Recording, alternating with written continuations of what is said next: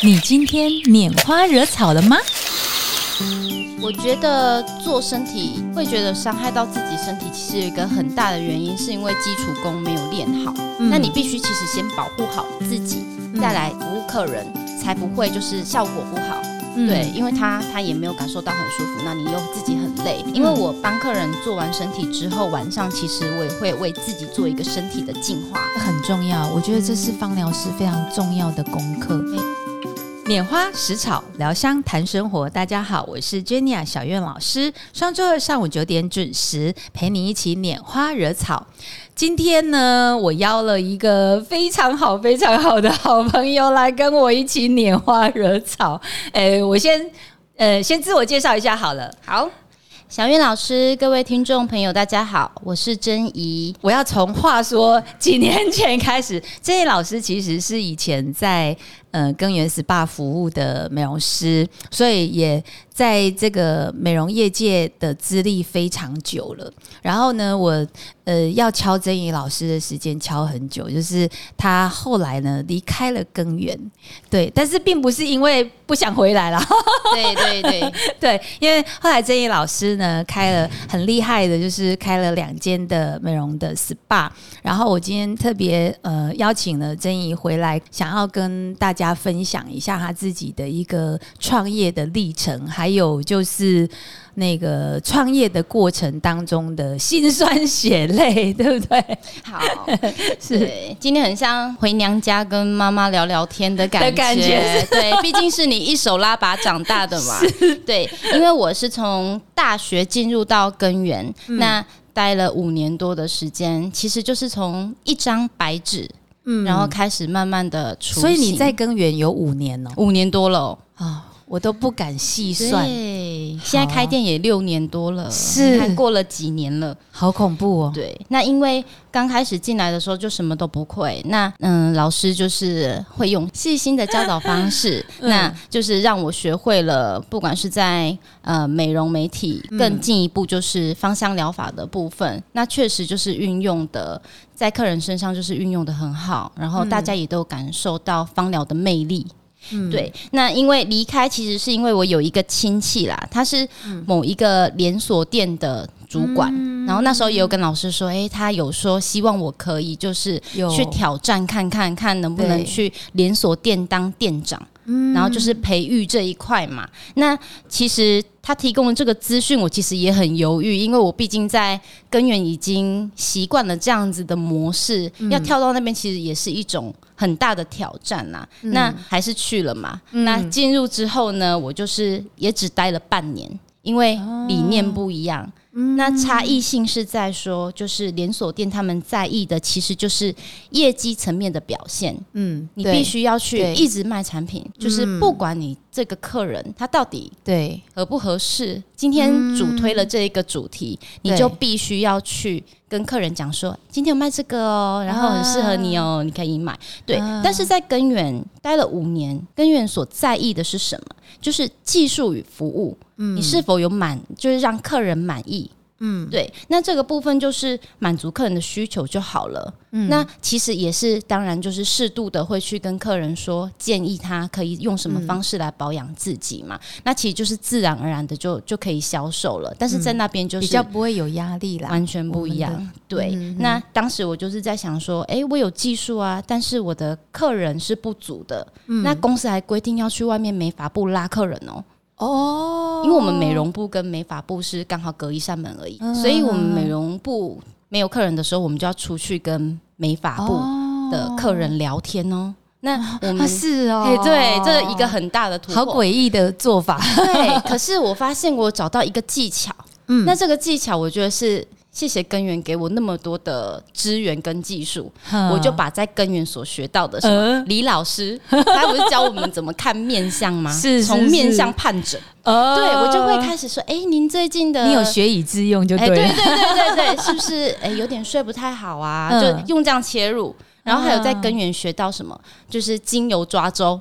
然后我们有那种牌卡，对我就会跟对对对，跟那边的客人就聊说，哎、你有没有兴趣想要测试一下你现在的身体状态啊？嗯结果就这样就去帮人家算命了，就 对？就进入了对美容室，然后就开始嗯开启了，就是美容的课程。很不错的经验呢，哈。所以就是我很庆幸，我就是第一份工作是在根源啊，我真的学到很多的东西。曾怡那时候哈，我我我对曾怡的最印象深刻，因为曾怡真的是一个非常认真的一个，在过去啦哈，现在是一个很很优秀的那个美业的老师啊。在过去，他是我认识他的时候，你说你高中刚毕业是不是？对。大学呃还没，其实是还没进入到大学。我印象比较深刻的是，本来说要来的。然后后来没有来，是因为呢，又跑去呃学资讯局，资讯局对，然后先就是他害怕，就是来了之后没有任何经验，让我不好教。其实一点也不会，老师还记得 我们我们我们的呃所有的美容师、芳疗师都是手把手这样子，完全一张白纸，然后没有任何的的呃相关的这个。背景跟技术手把手带大，但是曾宇就是害怕、担心，说自己没有足够的这个条件可以来胜任美容师的工作，所以先去把丙级的执照给考到了。对啊，基本上很优秀。比基本上是高中的时候读美容科，就是明德的美容科，那时候就已经有考到证照了。那为什么 会来之前还要去职训局呢？因为我就思考了一下，所以去职训局不是去考证照，不是，因为他有学什么？以为是考证照，学班兵啊，然后学一些彩绘指甲，完全来这边用不到。对，顺便了解一下，就是对美容的这一块，自己兴趣在哪边吧？是对，然后也是一方面也觉得说有一点底子在学会不会比较快？嗯，所以那时候也有学芳疗啊，那其实都是很。很浅很浅的东西。对我，我觉得这边我我大概插话一下，来分析一下我们美容的这个美业的产业啦。我们的服务的范围很广泛，就是除了精油之外，我们其实也有做脸部的相关的这些护肤的产业，所以我都把它统称我们叫做芳香美业。也就是说，芳疗 SPA 其实虽然重点是在于身心灵的疗愈跟精油的按摩，但是因为我们考量到服务的这个多元性，还有客户的多元性，所以我们就把这个脸部的专业的护肤保养这个区块，我们也把它纳进来，所以我们把它称为芳香美业。但是其实，在美容的产业里面呢，呃，大家比较认知的，就是刚刚珍怡所提到的，就是美容师、美容业，或者是美容工作室，好，或者是包括呃美容的相关的美容。的这个连锁体系，他们比较着重的就是脸部的护肤跟保养，所以可能包括呃青痘啦，好，或者是甚至刚刚曾毅老师所提到的这个。也许斑冰早期的时候有斑冰的，讲到斑冰是已经是有年代的，这样就是斑冰啦，然后包括美甲、呃修指甲啦，然后擦指甲油啊等等，这些其实都是在美业里面，而且也是所谓的传统的美容的护肤。所以当时的曾怡老师的认知就是以为我们做的是比较属于美肤的这个部分。对对，可以这么说。结果所以学了之后来发现，哎，完全哎英雄无用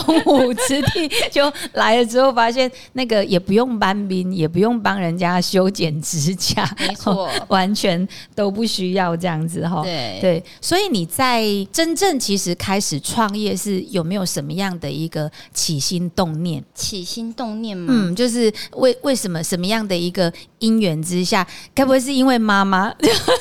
我们本来今天想要 cue 一下老板的娘妈妈，确实是一个很大的因素啦。只是说，因为其实那时候我离开连锁店之后，我有跟嗯一位六七十岁的美容阿姨配合。那因为她有哎，那时候是已经创业了吗？还是没有？还没哦，也还在工作的时候。那时候其实是从连锁离开嘛，离开之后就是呃，刚好有一个机会。那这个阿姨她就是年纪比较大一点，嗯，然后她有店面，但是她没有客群哦。然后她就看到，对她看到我有技术，好奇怪啊！但是我没有店，所以我们就开始就是我们的合作嘛。但是合作问题就来了，就是嗯，很可爱，就是有好几次我在做客人的时候啊，他会突然跑进来包厢说：“阿丽新加崩啦！”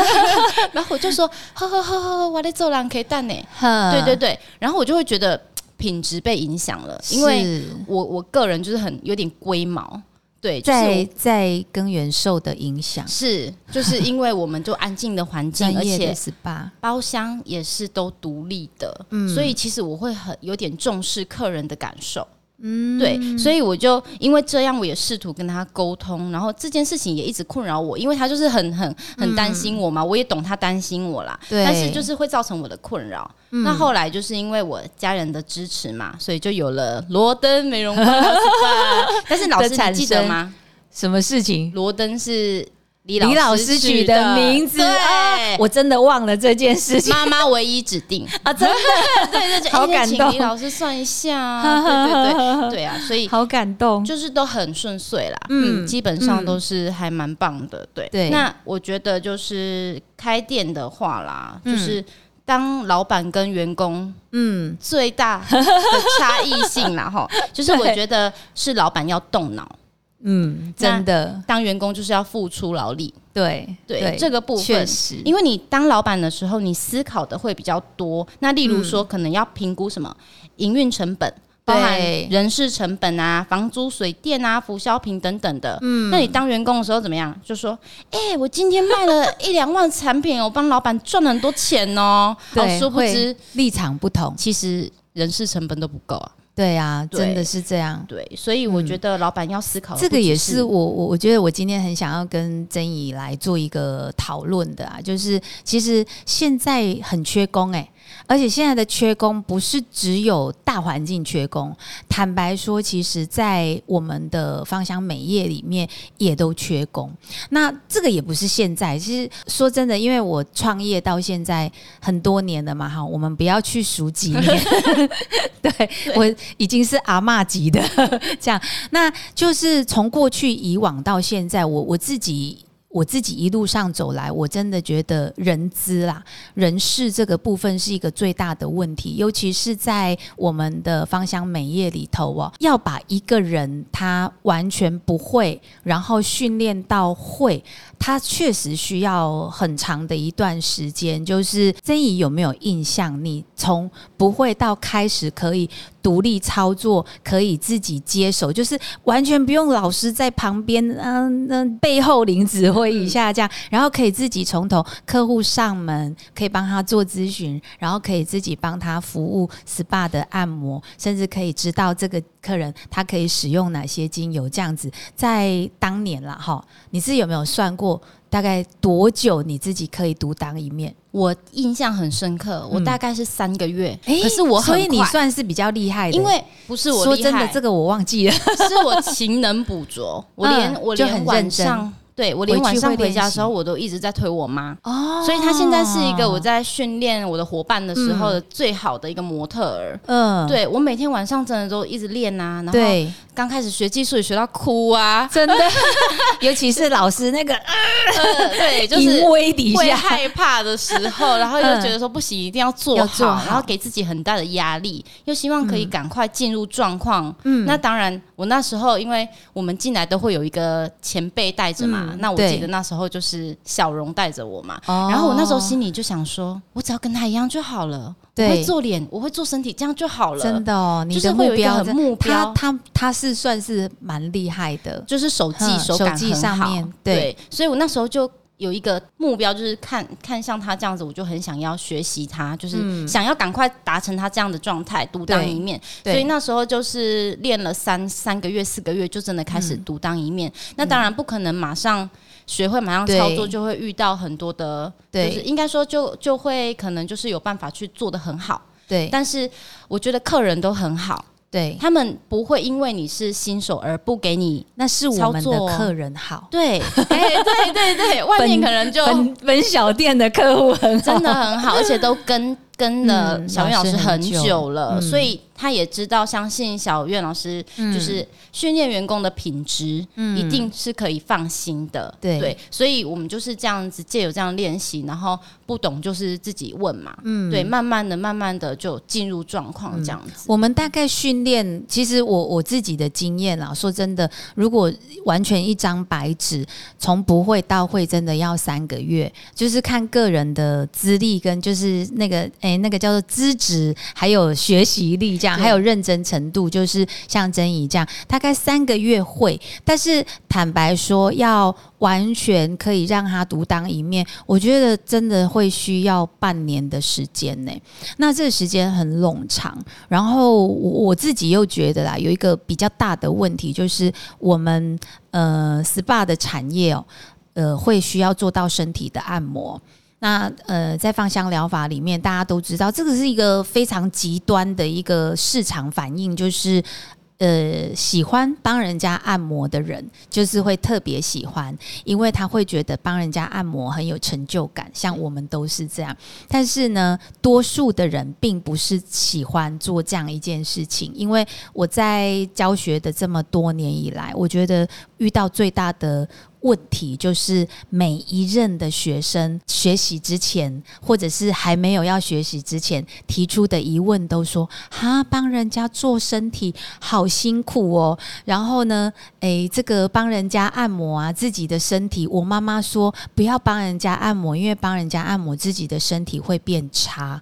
好，这是这是我我一直以来的很大的一个困扰。那也因为这样的关系，所以我们在美业里面哦，就是。尤其是我们做芳香 SPA 的，就很容易会出现这种这种，就是员工呃不来呃请不到员工，还不是员工不，就是请不到员工。那甚至呢，可能好不容易培训了嗯人才，结果呢就走掉了。对 对，你也遇到这样的问题。我觉得做身体就是会觉得伤害到自己身体，其实有一个很大的原因，是因为基础功没有练好。嗯，因为其实，在做身体的时候，可以试着有点像太极的方式，就是嗯蹲马步，然后去做的时候，其实那个力道是柔和的，有去有回的，有圆形的那种感觉。对，那这力道是柔和的状态之下，它不是那种鲁莽的冲撞，直上直下。对对对，那其实当然反弹的这个作用力就会回到我们自己的身上，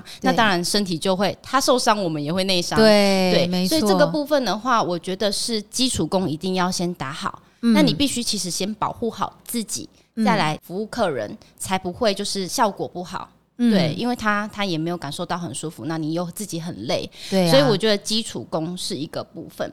那刚刚老师其实也有提到说。带人的部分啦，就是我觉得最主要是带人，就是要带心嘛。对员工来说，那因为我其实我带的第一个员工，他以前是连锁店的同事介绍来的，然后他就是来学完，所以他在连锁店待过。嗯，不是，就是我之前去连锁店的那个同事，他介绍了他的。大学同学吧，哦，就是一张没有经验，也是没有经验来我这边工作。然后那时候我刚开店嘛，我就嗯很开心啊，有人手，那就我们就可以一起学习。那他来的时候呢，我就跟他说：“哎，我们可以一起努力。那我们开始就是开始会严格的训练。那当你就是技术学完之后，你就可以开始接你自己的客人了。”嗯，对。结果呢？他学完之后 就走了，就离职了。因为有一次，其实我有无意间就是发现，他就是介绍的那个人跟我那个员工，他们其实目前正在同一家美容公司上班。哦，然后就会让我联想到说，那时候很好玩哦。那个连锁的同事，她的男朋友，嗯，就曾经来我的店当我的面，跟我员工说啦：“哎，你学完之后啊，我再开店给你跟我女朋友去经营。”嗯，对，然后我那时候就感觉很不好嘛，会伤心难过，不，这这个确实是一个呃，我们在培训新人的时候，蛮容易会发生的。的一个问题就是，学完技术之后的美容师，通常也许会出去开业啦。对，那也也许就是为了要多方的在学习，就有可能真的会在换同领域，但是不同的职场，对的一个工作这样子。对，所以我那时候就觉得伤心，有伤心，但是其实我觉得那个情绪你也没有办法帮助自己什么，所以我那时候就是有在反省。就是如果今天我有调试，对我如果有带到他的心，那他今天就不会选择离开了嘛。所以我觉得我还是得自我检讨一下。那我觉得留住员工，我认为最重要的还是同理心。嗯，对。那因为我现在有一个跟了我五年多的员工嘛，那他其实是一个蛮懂得。感恩，而且他负责任，他也会把事情都做得很好的人哦。对然后他，但他以前的，应该说他跟我以前的个性有点像，就是遇到问题的时候，我不开心，我就是写在脸上，就是很明显的那种哦，就是我就会仿佛看到以前当员工时候叛逆的自己，这个就是当员工跟当老板很大的差异。别。对，所以、嗯相信小云老师应该还有记得我那时候叛逆的样子吧？坦白说，真的忘忘记了，那就是不够坏，那没事没事。对，太感动了，这样。对对，其实我觉得有很多时候，其实我们身为老板会懂员工的内心的感受啦，嗯所以其实我们也都会尽量。提醒好自己说，对我们先来处理好心情，再来处理事情。嗯，对，所以通常这样子的方式下去做，都是很好的结果。嗯，对，那当然就是我觉得还有更重要的一件事情，也是钱呐、你钱也是要对要要到位嘛，你的嗯奖金制度啊，会让员工就是自动自发，然后想尽办法去提升自己的脑袋。那他就可以拥有老板的思维。我们将店交给他去管理的时候，他就可以当成自己的事业在经营。嗯所以我觉得，同时可以留住他的人，也可以留住他的心。其实，嗯呃，大部分我我我自己的感觉哦，就是这一路上走来哦，就是我们会同理心的在面对员工，但是有时候，因为我们刚刚一直讨论到一个问题，就是换个位置，有时候是换个脑袋，就是我在员工的立场，大部分啦，就是如果我是一个员工，我就。我就把分内事情做好就好了。可是当老板有一个很大的差异性，就是我们必须要看到的面向跟构面是比较多的，就是我要看到营运的状况，我要看到收入，那我要看到呃我们的员工是否真的提供给我们的顾客好的这个服务的品质。没错，好，那呃，在员工的立场，我我自己的心得，我有有一个很深刻的一个心得，就是他要不要留下来，取决于他觉得呃这个环境的同事是不是很共融，还有一个很重要原因是我留下来有没有愿景，有没有前瞻性，就是我我跟着这位老板，或者是我在这个工作单位，我未来是不是有所谓的更好的一些发展，或者是更往上进阶的这个部分，所以。给予目标跟期许是蛮重要，因为早期的时候，我们刚开始在训练员工的时候，可能员工会觉得，哎，我学到这边就一个瓶颈了。但是慢慢的就是，当他看到我如果继续待在这边，我的未来的发展性很好的时候，他就会乐意的再继续留下来。嗯，这是这是我我我自己一路上的一个感觉，就是让让我们的员工看到希望，看到未来。嗯对。对，所以这个也是我我我知道后来曾毅老师也开始再去进修，有再去修一些呃学历还是学分，有在网上的进修，有去读书，有，嗯我去亚洲大学读硕士，去念硕士。对，然后是经营管理系。嗯，为什么会想要再去念书？其实我觉得也是在建构自己的思维逻辑跟解决事情的方法。的方法，对，就是在找答案。那另外一方面也觉得。我有这样子的学历，在我现在目前这个阶段也算是一个突破，嗯，对，就会不想要停滞，因为我们我们其实也都知道，呃，每天其实只要进步零点零一，嗯对对我们一年累积下来就可以进步三十七倍多嘛。嗯对，但是你如果退步的时候，你退步零点零一，每一天你累积一年的时候，你几乎成果是归于零啊。对对，所以我觉得这是在逼自己。对，那这是一个很好的方式，对，那时候可能就是，诶、早上起床，然后可能开始上班，工作到下班之后洗个澡，就开始写论文，写到半夜三点，隔天九点十点又要起床上班，嗯。就是无限循环，然后还要去上课。其实我相信小月老师一定也很有感受，因为您是。泡鼠泡哈 博士毕业的啦哈，对，所以应该更了解这个过程，就很辛苦啦。可是我觉得从中真的学习到的东西跟认识到的人脉，我觉得是很棒的。不同的收获，对，值得我们投资啦。在职的进修真的要有毅力，对。对，真的，而 且非常强大的那个意志力，还不是只有毅力还好我有遇到一一位就是教授，对他就是知道我是在职，然后他也是算是蛮照顾我的，就是他会教导我一些方法这样子，然后给我一些。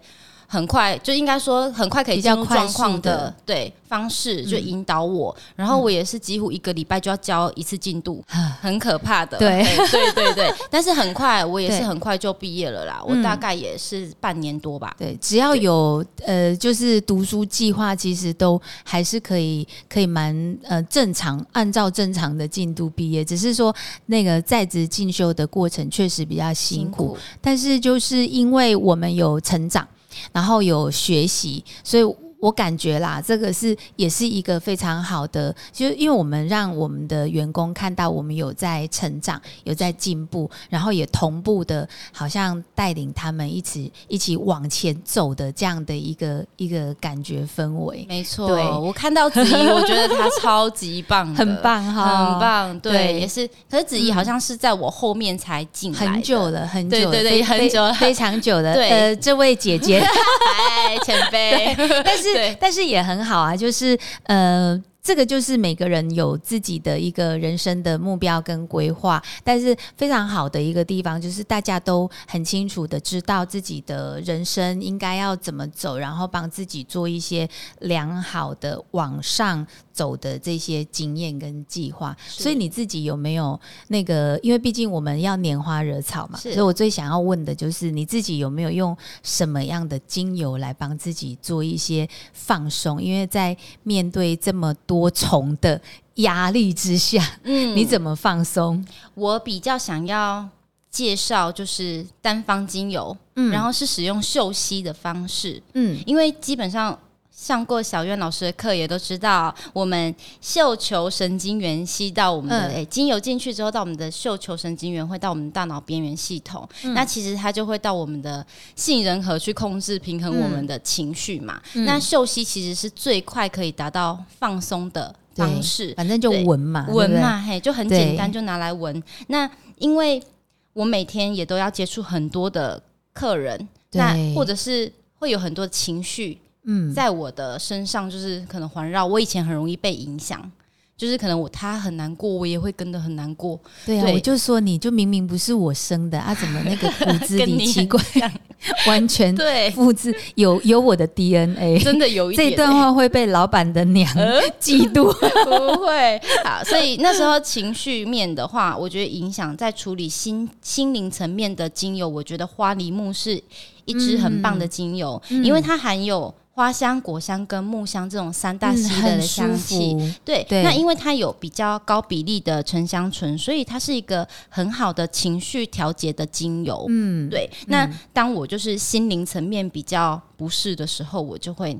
晚上的时候就做休息，那其实就还有一整天可能行程很忙碌的时候啊，就是压力型的肌肉紧绷，或者是我焦虑失眠，有事情的时候就会 焦虑失眠，所以我就会用苦橙叶。对，那苦橙叶因为它的气味，所以刚刚一开始你抽到的就是苦橙叶，我的我的最爱。对，那因为这个气味刚开始它。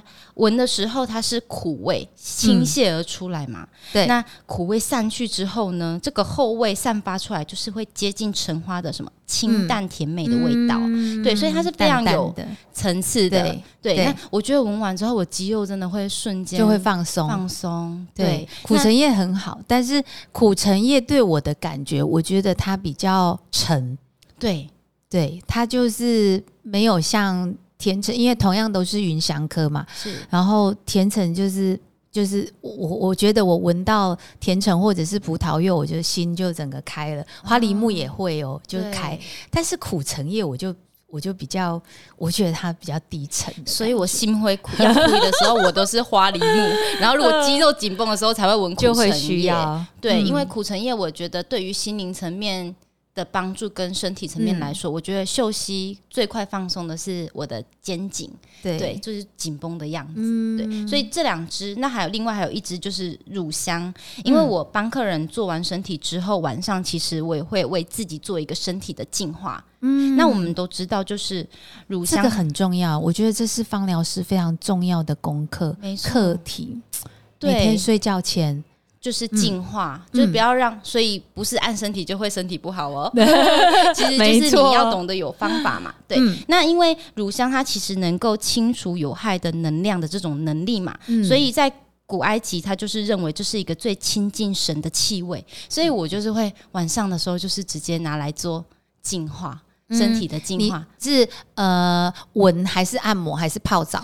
我都会直接插在手心，然后就是转开之后，先休息完之后，我就会很像我在瀑布下。然后用冥想的方式啊，然后就是呃从头开始，然后一道白光冲刷我的头，冲刷我的心，做一个心灵的净化，从上到下，然后整个把东西排出去。我 会做这样的净化仪式，就好像我们在做那个凯龙的净化仪式一样，就是那种感觉。可是凯龙算是老师帮忙做，我们 自己也可以做，自己也可以刷洗。对，那以前之哎，我记得之前老师好像有教我们净化的方式，就是使用天使之音，还有就是凯龙的部分。天使之音就是斩断今天一整天的负面能量嘛。那凯龙就是先保护我们的能量，所以早上就是擦凯龙，晚上就是擦天使之音。对，我觉得这个单单这个动作，其实真的帮助我们那种负面情绪的斩断呢。对，就是很肮脏的时候，其实真的蛮有效的。对对，就是刷洗，就把它刷洗掉。对，没错。然后你就觉得隔天就是有一种重重新的身体，对新的灵魂，对，就是这种感觉。那就是这是我自己在保养的时候会使用的三支精油，晚上一定要有的仪式感。我我我分享一下我自己用乳香，因为乳香呃它的净化效果也很好，然后最主要就是保护我们的能量磁场嘛。那我自己是。把它调油之后按摩，那按摩完之后油不要洗掉下去泡澡。哦，对，直接泡澡，对对对对，就直接泡澡，那个起来的感觉会很好。因为有的时候我感觉现代人啦，就是我最近在研究一些精神的一些疾病的问题。那现在有非常多，就是像思觉失调，或者是他也不见得是思觉失调，但是他可能在精神上面就是蛮多一些精神官能症。那在情绪的起伏上面很大，但是又没有到。所谓的躁郁症的这种情况，但是就在情绪的起伏上面很大的情况之下，其实那个。乳香真的蛮好用的，就是它可以帮我们把整个能量场域去做一个保护，然后也不不太需要怎么按摩，就是呃手脚擦一擦，然后那个小腹擦一擦，或者是尾骶骨擦一擦，这样对，然后就下去泡个澡，起来那个情绪真的会比较舒服，就是会比较安定。老师，您都调几 percent？哎，其实百分之一就够了，百分之一对，就不用太高。尤其因为我现在用油的方向都比较低，耶。哦，对，就是大概一个经验分享啊，就是那个我们早期的时候用油的浓度可能会偏高。那但我发现，就是有些精油其实它还是有可能会去刺激一些荷尔蒙，或者是去刺激一些腺体、脑下垂体的问题，那反而会导致我们的自体免疫可能会。过剩的一个现象，所以可能会造成不应该产生的这个发炎的一个状态。那这种情况的话，就是如果你把精油的剂量降低，它这个情况其实是会改善的，因为有很多精油是在提升免疫功能。但是现在的人很多是自体免疫功能过剩，可能因为饮食，可能因为压力的关系，然后再加上疫苗，对，就是就是我发现到，就是因为疫苗的关系，所以它会导致那个我们的自体免疫可能过高过剩了，它就会产生很多疫苗的副作用。那这个时候呢，就是要调整用油的方向，这是我的经验，就是慢慢可能在剂量上面可能可以减少百分之一到百分之三这之间。反而哦，那个那个效果 反而会会更对对对更好，尤其我们是把它拿来泡澡嘛，是。对这样感觉就会更棒。嗯，我觉得因为智珍玉老师就是小月老师，您就是有很多的经验，嗯，对，那再加上您就是有专业的知识嘛，所以其实我觉得要配油，或者是你真的想要舒缓你的生理或心灵的状态，其实你真的要找一位。专业的资深的美容芳疗师，我们要再介置入性行销一下，这是真的。因为为什么精油它有效果？其实很大的原因，我们都知道为什么我们喝咖啡嗯会提神，因为里面有咖啡因。咖啡因。那为什么精油它有效果？因为它里面就是要药用价值嘛，嗯，它里面就是有药用价值。对，那这些。只是你单单区区去翻个几页书，什么问题可以可以用什么油是不够的。那我们更害怕的是什么？有一些人其实他有某一些，呃，他的化学官能基它是不太能够使用，甚至是要非常低剂量，要很小心的某些成分。对，所以在一个自称是芳疗师的情况之下，然后你不懂这些化学结构，你要帮客人配油的时候，其实是在增加。负担对，如果你真的挑错的话啦，所以我都说芳疗师是一个跨领域的产业，就是你要会植物学，然后要会解剖学，对，然后精油这些都要会。对，所以我觉得刚开始的话，你还是要深入去了解之后，你再开始配油。然后像老师说的，低剂量。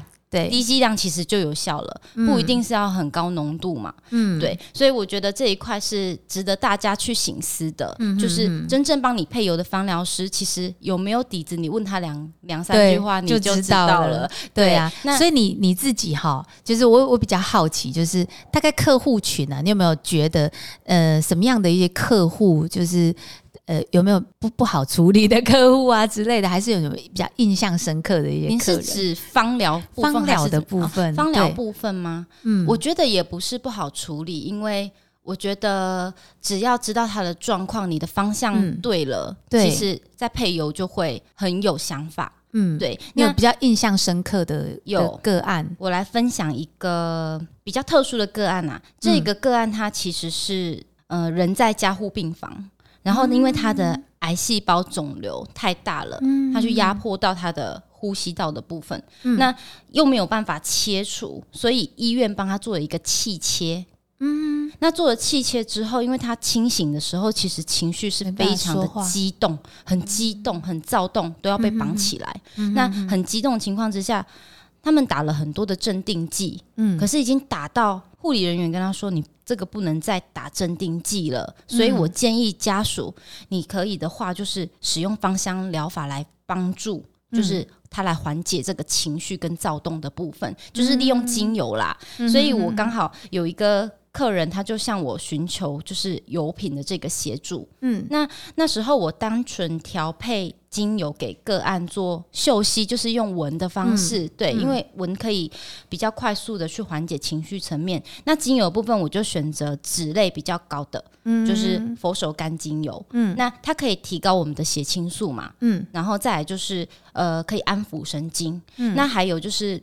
加了刚刚所提到的乳香哦，乳香精油对，因为乳香精油它可以给个案一个深层的心灵层面的平静感。嗯，但是虽然这个个案就是最后他还是离开了，可是对于家属的回馈来说，他觉得精油芳香疗法，它就是很有助于这个个案的。稳定情绪的稳定，这有点，因为现在也非常流行安宁的照护。是那安宁的照护，其实我们使用精油在安宁照护这个部分，其实也用用的蛮多。那我我大概要澄清一下，安宁跟临终其实不一样，就是临终啊，真的就是生命后期，就是我们陪伴。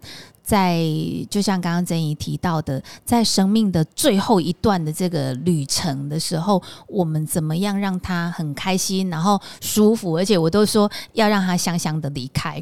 他可是在安宁哦，我我我感觉安宁的的脐程比较长，就是它不并不是真正的在所谓的生命的后期，而是到就是也许他发病了，然后他他可能进入到肠造的阶段，然后。可能呃身体的状况是在比较重症的时候，那个时候其实也可以有很多的精油可以协助他，可能在疼痛的缓解啊，或者是身体的一些不舒服，包括刚刚讲到的那个情绪上面的一个问题，是对，其实也都都有很大的一个帮助性，就是在安宁的这这个部分哦。对啊，对，所以今天很棒，就是邀请珍怡回来哦，其实就是很想要跟他聊一聊，就是在从一个员工，然后呢，一直到、对当老板的时候，有很多的这个心路历程跟转化，然后呃，当员工的时候，大概就是开开心心的把把业绩做做好，对，可是当真正的进入到这个老板的时候，他可能要想的这个范围真的很多，然后在整个创业的路上，不管是如何 hold 住客户，那如何呃，就是让员工可以在我们的这个职场上面，除了要学到东西，呃，还要可以真的对公司有所回馈，对 对对，真的真的是很不容易哦。那呃，我我我想我们今天的这个 p a c k a g e 的节目、哦、就到这边。那未来我其实还是会很期待，就是在在邀请呃曾怡再跟我们聊更多他自己在这个临床上面的一些一些个案的一个分享哈。那我们今天的 p a c k a g e 就到这边，谢谢谢谢曾怡，拜拜